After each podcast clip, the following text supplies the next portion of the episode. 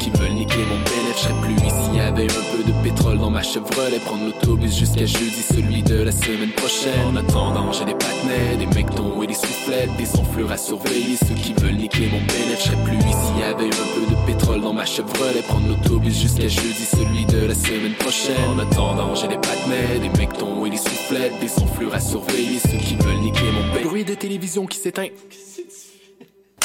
Les productions Nuit d'Afrique vous invitent au, gala de la 10e édition des Célidors de la musique du monde. La distinction musicale qui souligne le talent des artistes de la musique du monde. Le jeudi 28 avril au Théâtre Fairmont dès 20h. Venez nombreux voter pour vos artistes coup de cœur, ceux qui seront consacrés Célidors d'argent et de bronze. Prenez part au Célidor, le prix du public qui fait grandir le monde. Pour plus d'informations, célidor.com.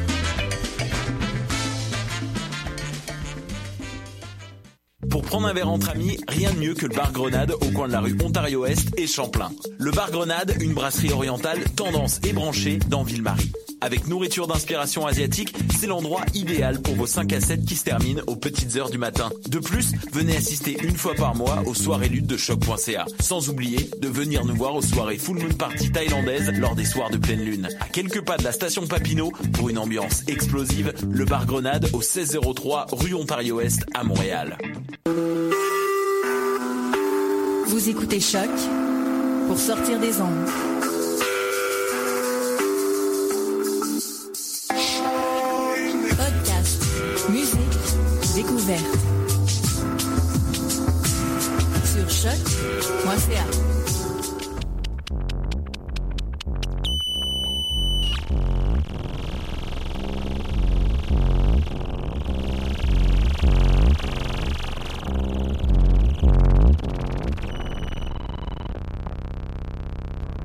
Bonjour à tous et bienvenue à ce nouvel épisode de Radio NT2. Aujourd'hui, euh, nous entamons notre troisième épisode portant euh, sur les communications présentées euh, au colloque, au speed colloque de culture mobile.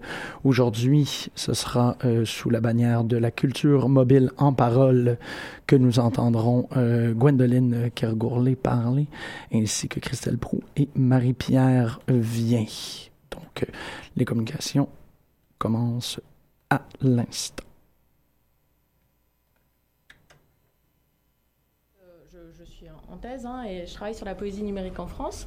Et pour présenter euh, très rapidement la poésie numérique, c'est une euh, poésie qui est composée par et pour euh, l'outil technologique et qu'on pourrait situer du côté de ce qu'Olivia Rosenthal et Lionel Ruffel appellent la littérature exposée.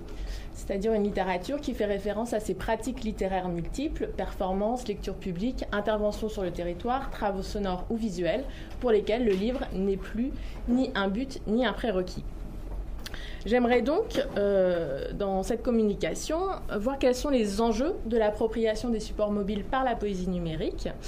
Euh, en présentant d'abord les attentes de certains auteurs face à ces supports avant de soulever les difficultés qui apparaissent dans les modes d'appropriation.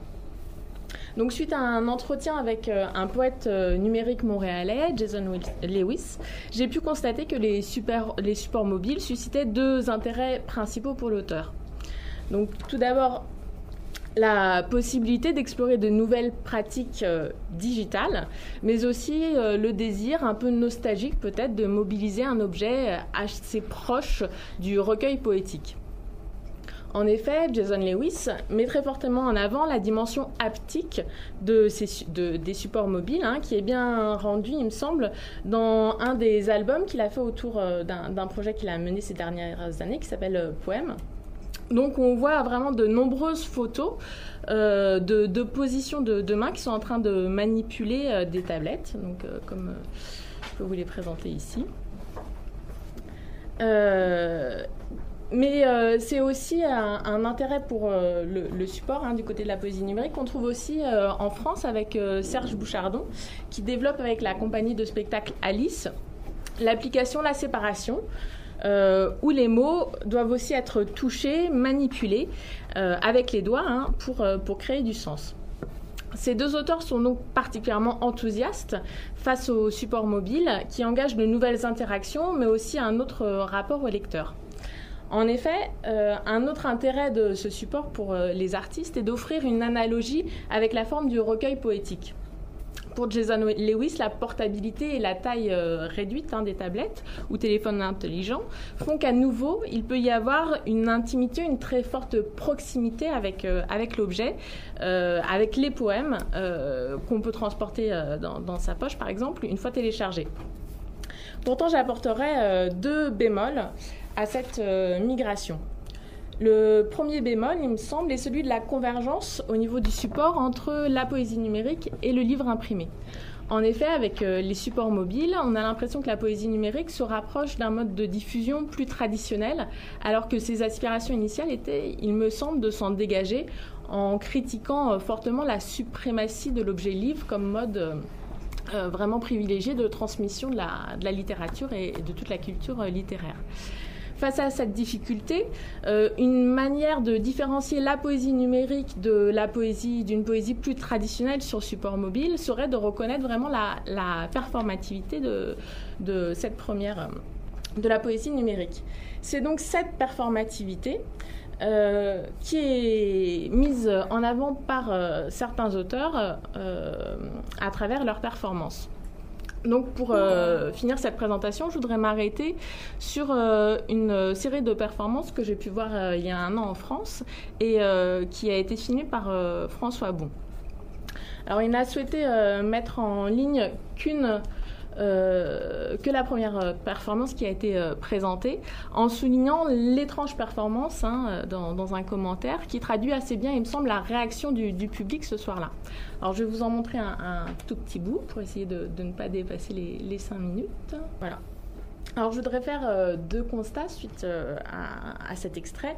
Donc, le premier qui pourrait, il me semble, euh, être que le support mobile, à mon avis, est assez difficile à mettre en scène dans le passage d'une dimension finalement très individuelle, privée, à une mise en scène comme ça publique, où paradoxalement ce support mobile paraît très très statique, hein, malgré la mobilité des mots que, le performeur là veut mettre en évidence. Le deuxième constat est l'imaginaire qui est associé ici à ce support. Euh, on a vraiment hein, le papier, enfin la, tablette hein, qui remplace euh, le papier. Et bon, on ne voit pas trop dans l'extrait que je vous ai montré, mais euh, le, performeur, là, après, se transforme un peu en prestidigitateur avec, avec la tablette. Donc, comme si la tablette, tout d'un coup, voilà, c'était vraiment l'outil magique. Et c'est peut-être cette, finalement cette mise en avant du support qui explique le succès mitigé de la performance. Si évidemment en poésie numérique le, support euh, ne doit pas être euh, oublié, L'autre défaut est peut-être de le surévaluer et euh, c'est à mon avis là où se situe actuellement le, challenge de la poésie numérique, c'est d'accorder la juste place et le juste statut au support dans, dans, leur création. Voilà, je vous remercie de votre attention.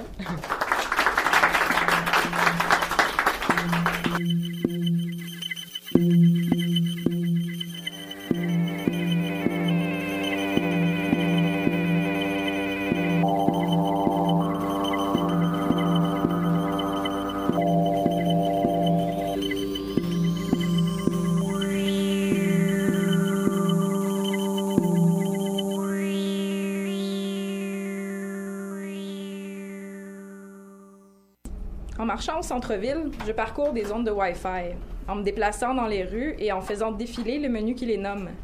Belkin.546, 255, 672, Tim Hortons, Concordia University, Concordia Guest, Eurodam.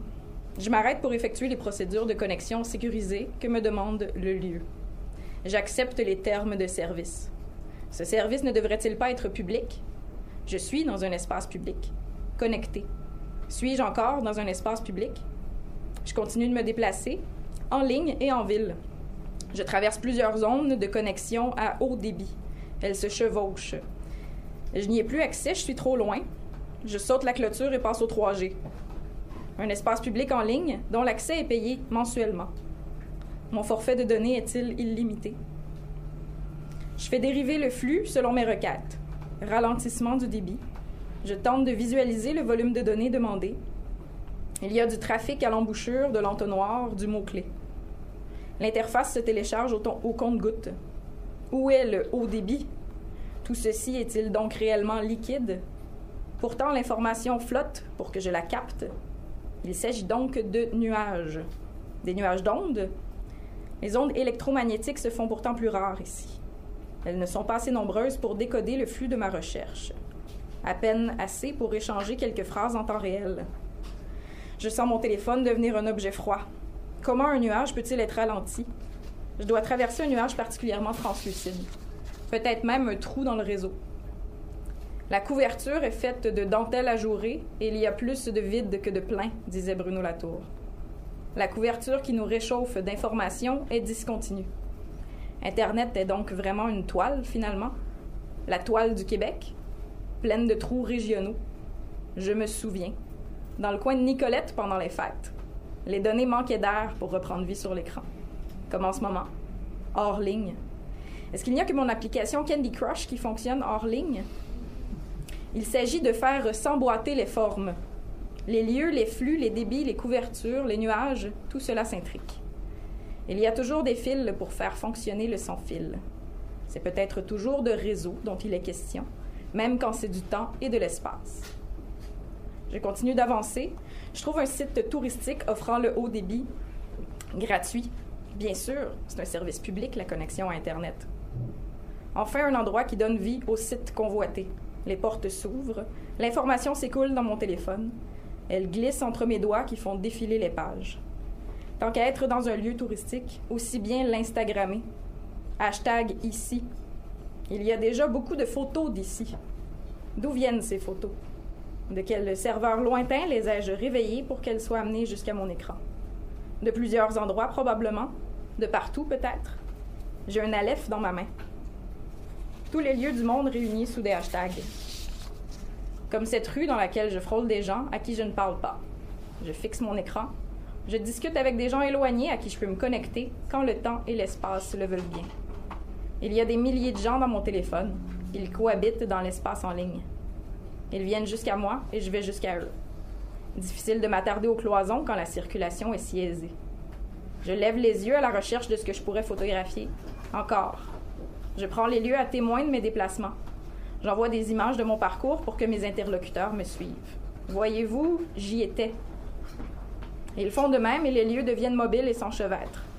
Les sites photographiés se détachent par morceaux, flottent, volent, s'écoulent et reprennent forme dans mon écran. Ils font la conversation. Mais seulement quand l'espace est connecté et connectable à mon iPhone. Je descends dans le métro, ce réseau qui alterne les vides et les pleins de la connexion mobile. Berry-UQAM, ça va? Champ de Mars, Place d'Armes, Square Victoria, Bonaventure, Lucien Lallier, Georges Vanier. Prochaine station, Lionel Gros. Données non disponibles. À tantôt, je re. De retour à ma voiture, j'embarque sur le réseau routier. Le réseau électrique, le réseau téléphonique, le réseau Internet, le réseau de connexion mobile. L'autoroute de l'information et au-delà. Toute une infrastructure construite pour la mobilité. Je demeure connecté à tous et à tout en roulant sur la 10. Il y a du trafic, on ralentit, mais on avance toujours. Je suis connecté par Bluetooth et commande vocale. Dis-moi, Siri, je vais où maintenant?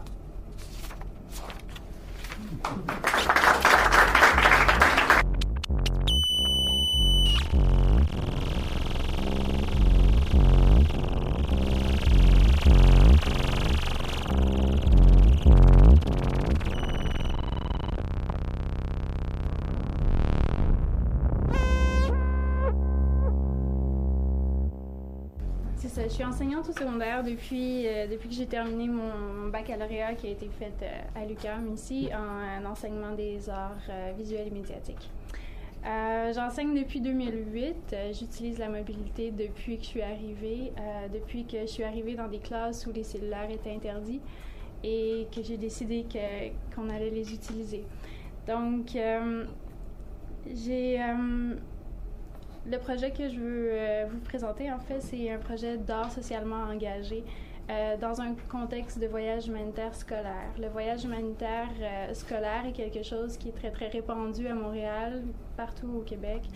Et en fait, c'est un, voyage humanitaire qui, relève plus du volontourisme. Donc, on, se dit en voyage humanitaire, on se fait des photos de profil euh, Facebook en train de faire du voyage humanitaire. Donc, euh, la recherche que j'ai terminée, que je viens tout juste de, déposer mon mémoire, parlait d'un voyage fait avec 36 élèves et l'utilisation de la photographie et de la mobilité. Donc, c'est un projet relativement vieux, trois ans, mais en fait, ça bouge tellement. Donc, euh, en 2013, le projet d'art socialement engagé mis sur pied avec la, la participation d'élèves au secondaire lors d'un voyage humanitaire au Guatemala. Donc, le projet qui a duré plusieurs mois euh, avant, euh, avant le départ, pendant le voyage d'un mois et au, au, retour, implique l'utilisation de la caméra et d'appareils intelligents dans la création de la photographie, d'échantillons sonores et de vlogs. Les élèves utilisent les appareils photographiques et intelligents comme outil de création, mais surtout de partage et d'intégration à l'intérieur de la communauté euh, guatémaltèque. Et c'est surtout pour ça que ça a été utilisé. Dans le fond, c'est dans le but de s'intégrer à la communauté qu'on visite plutôt que d'être seulement en surface en tant que touriste. Les appareils sont ensuite euh, dans le processus de création, on le processus euh, euh, d'exposition. Donc, les appareils sont aussi utilisés dans l'exposition des projets photographiques qui ont été réalisés par les étudiants et la communauté guatémaltèque. donc, expositions qui ont eu lieu au Guatemala et à Montréal et pour présenter les projets artistiques. Donc, j'ai voici tout ce que j'ai écrit, tout ce que j'ai préparé d'écriture. En fait, je vais vous expliquer un peu le contexte. Euh, je prends un groupe d'élèves, 36 euh, élèves avec moi. On part pour un mois au Guatemala. Euh, les Guatemala. Donc, les élèves avec qui je pars ont l'habitude de, partir en, en petits voyages culturels et tout. Et c'est un programme qui est dans l'école secondaire. À chaque année, les élèves partent et les élèves reviennent avec plus ou moins d'apprentissage de leur voyage, tout dépendant de leur capacité de, s'intégrer ou pas à la communauté qui est visitée. Donc, euh, ici, juste pour vous mettre en contexte, Guatemala, euh, euh, pays relativement pauvre, qui vit beaucoup de problèmes sociaux et économiques. Par contre, euh, on, voit que peu importe la richesse du pays, la mobilité et les appareils mobiles, en fait, sont extrêmement présents. Qu'on passe en Afrique, en Amérique du Sud, euh, notre génération, euh, la première chose qui est achetée par les individus est souvent un appareil mobile et la première chose qui est faite est de se connecter sur Internet, même si le reste des avoirs est très de base. Donc, voici euh, l'endroit où est-ce que les élèves faisaient du travail humanitaire. Donc, euh, les élèves se sont prêtés au jeu d'une production artistique euh, à Montréal avant de partir. la façon de faire n'était pas directement. J'ai pas demandé à mes élèves d'utiliser des appareils mobiles. C'était Bring your own device, faites ce que vous voulez, on va voir qu'est-ce que ça va donner. On est en 2013, euh, les élèves connaissent à peine Instagram. Euh, j'ai la possibilité de leur prêter des iPods pour qu'ils puissent le découvrir, mais rien n'est obligatoire. Les élèves vont explorer leur personnalité en différentes photographies. Le projet était euh, un portrait psychologique, donc explorer la photographie et en grande partie à l'aide d'appareils mobiles. Donc, euh, voici les photographies qui ont été sélectionnées, prises, euh, qui ont été exposées sur le site du Guatemala. Donc, les élèves, leurs photographies en face de l'église du, euh, du quartier. Environ 300 personnes en une journée sont venues voir les photographies et discuter avec les étudiants, ce qui leur a permis, ce qui a permis aux étudiants d'apprendre à connaître ceux qui venaient poser des questions et euh, qui étaient leur famille, qui étaient leurs voisins, euh, les endroits où est-ce qu'ils étaient hébergés, parce qu'ils étaient hébergés en famille, donc directement dans la communauté et non pas dans un hôtel. Euh, étant donné qu'il fallait passer un mois, il fallait apprendre à les connaître. Et donc, c'était la première façon pour eux de, de s'intéresser aux gens autour d'eux. Et on parle d'élèves de, 16 ans. Donc, à 16 ans, l'appareil mobile est très, très utilisé pour euh, se couper du monde. et même en voyage, on voit souvent les adolescents avec leurs euh, écouteurs et se coupent du monde. Cette façon était façon de faire était en fait de, faire le contraire de ça, d'aller chercher les gens autour et de discuter, d'avoir un vrai échange interculturel. Donc on voit chez les adolescents, c'était quelque chose d'extrêmement euh, facile utilisé euh, sans arrêt. En fait, maintenant ils sont au niveau euh, universitaire. Mais c'était, c'était les débuts, les débuts, les âges commençaient à avoir des cellulaires en leur possession, commençaient à utiliser euh, des photographies ont été prises euh, et des, des, enregistrements sonores et des podcasts et euh, peu importe les endroits où ils se trouvaient, ils avaient aussi un blog sur lequel ils envoyaient de l'information soit à leur famille ou aussi en fait aux familles dans lesquelles ils étaient hébergés. les gens de leur, en fait les, la génération notre génération était très connectée, donc ils étaient capables d'aller voir qu'est-ce qui était envoyé sur Internet. Les plus jeunes, c'était un peu plus difficile, mais c'était une façon euh, de rester connecté. Bref, euh, beaucoup de... Toutes leurs expériences, en fait, ont été... Euh,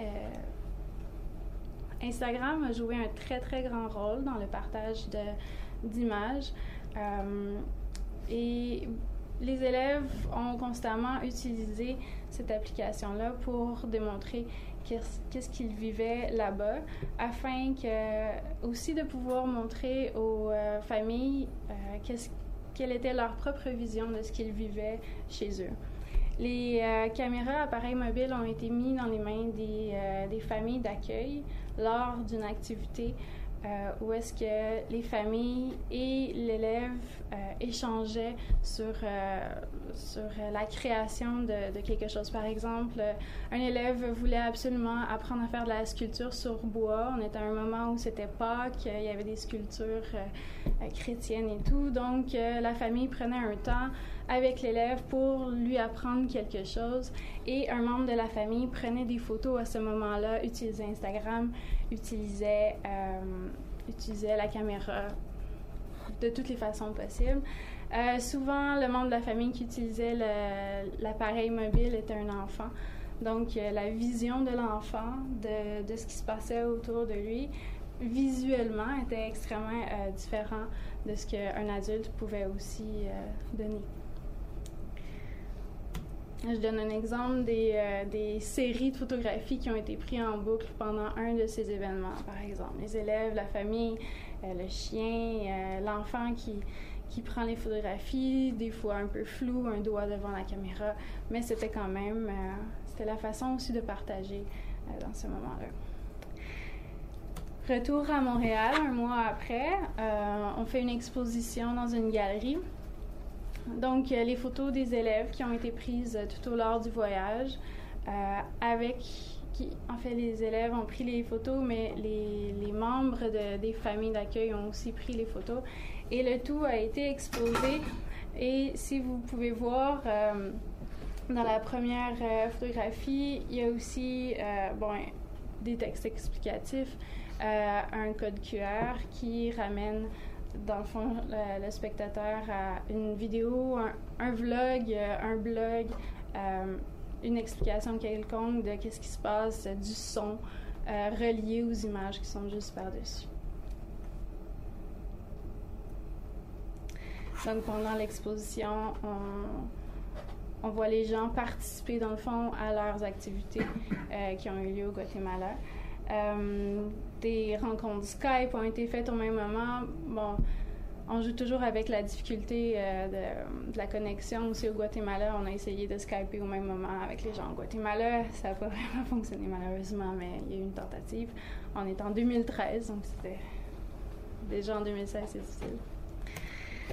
Donc euh, voilà, c'était le projet.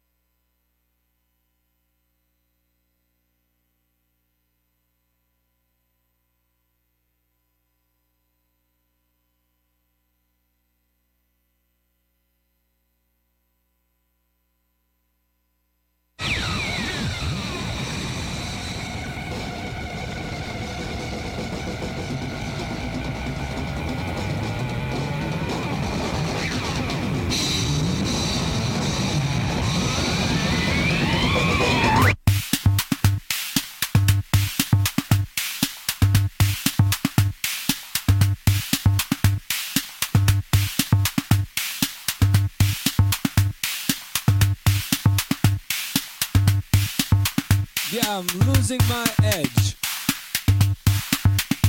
I'm losing my edge. The kids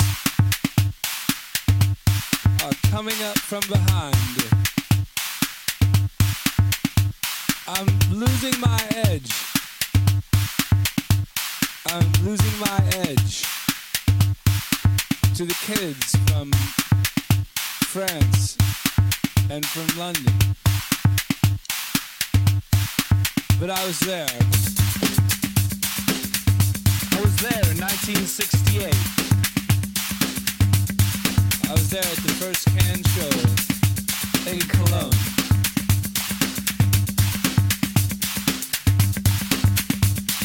I'm losing my edge. I'm losing my edge to the kids whose footsteps I hear, I hear. When they get on the decks. I'm losing my edge. To the internet. Seekers. Seekers. Who can tell who me? tell me? Every member of every good group. From 1962 to 1978. Although I'm losing my edge. I'm losing all the kids to the Tokyo, Brooklynites, and Berlin in little jackets and borrowed nostalgia for the unremembered 80s. Well, I'm losing my edge.